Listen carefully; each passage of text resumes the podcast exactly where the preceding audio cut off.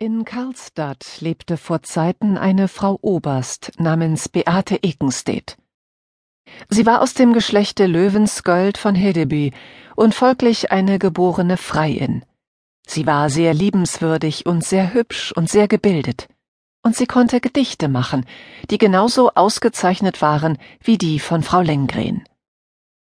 Sie war klein von Gestalt, hatte aber eine sehr gute Haltung, wie alle Löwensgölds.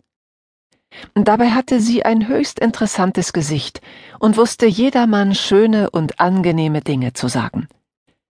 Über ihrer ganzen Erscheinung lag ein romantischer Schimmer, und wer sie einmal gesehen hatte, konnte sie nie wieder vergessen. Frau Beate Ekenstedt war immer ausgesucht gut gekleidet und auch stets auffallend schön frisiert. Wo sie auch hinkam, immer hatte sie die schönste Brosche und das geschmackvollste Armband und den strahlendsten Brillantring. Sie hatte auch die kleinsten Füße, die ein Mensch haben kann, und ob es nun Mode war oder nicht, so trug sie doch jederzeit kleine Goldbrokatschuhe mit hohen Hacken. Frau Beate Ekenstedt wohnte im vornehmsten Haus in Karlstadt, und das lag nicht zwischen den anderen Häusern in engen Gassen, sondern am Ufer des Klarelfs, so dass die Frau Oberst von ihrem eigenen kleinen Zimmer aus auf den Fluss hinaussehen konnte. Sie pflegte auch zu berichten, dass sie in einer Nacht, als heller Mondschein auf dem Flusse lag, dicht unter ihren Fenstern den Neck auf einem Stein sitzen und auf seiner goldenen Harfe habe spielen sehen. Und niemand kam es auch nur in den Sinn, daran zu zweifeln, dass sie richtig gesehen hatte. Warum sollte auch der Neck nicht ebenso gut, wie so viele andere, der Frau Oberst Ekenstedt ein Ständchen darbringen wollen? Alle vornehmen Reisenden, die nach Karlstadt kamen, pflegten Frau Beate Ekenstedt ihre Aufwartung zu machen. Sie waren auch sofort ganz begeistert von ihr und meinten, es sei doch hart für sie, in einer solchen Kleinstadt begraben zu sein. Es ging das Gerücht, Bischof Tegner habe Frau Beate besungen, und der Kronprinz habe gesagt, sie besitze den Charme einer Französin. Ja, und sogar General von Essen sowie noch andere aus der Zeit Gustavs III. mussten zugeben, dass die Festessen bei Frau Oberst Ekenstedt unvergleichlich gewesen seien. Sowohl hinsichtlich der Speisen wie der Bedienung und der Unterhaltung. Frau Beate Ekenstedt hatte zwei Töchter, Eva und Jacquette.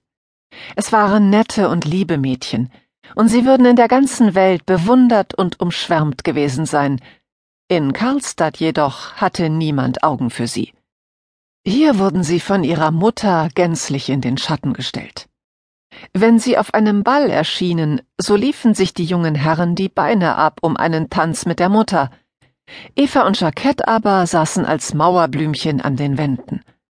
Und wie schon gesagt, brachte nicht nur der Neck vor dem Ekenstedtschen Hause Ständchen, doch niemals sang jemand unter dem Fenster der Töchter, sondern nur immer unter dem der Frau Oberst. Junge Poeten machten Gedichte an B.E., aber keinem fiel ein, auch nur ein paar Strophen an E.E. oder J.E. zusammenzuschmieden.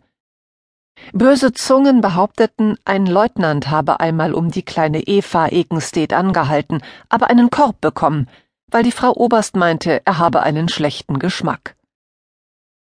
Die Frau Oberst hatte auch einen Oberst, einen prächtigen, tüchtigen Mann, der überall, wohin er gekommen wäre, die größte Wertschätzung gefunden hätte. Ausgenommen in Karlstadt. In Karlstadt verglich man den Herrn Oberst mit der Frau Oberst, und wenn man ihn an der Seite seiner Frau sah, die so strahlend, so ungewöhnlich, so reich an Einfällen, so prickelnd lebhaft war, dann meinte man, er sehe aus wie ein Dorfschulze.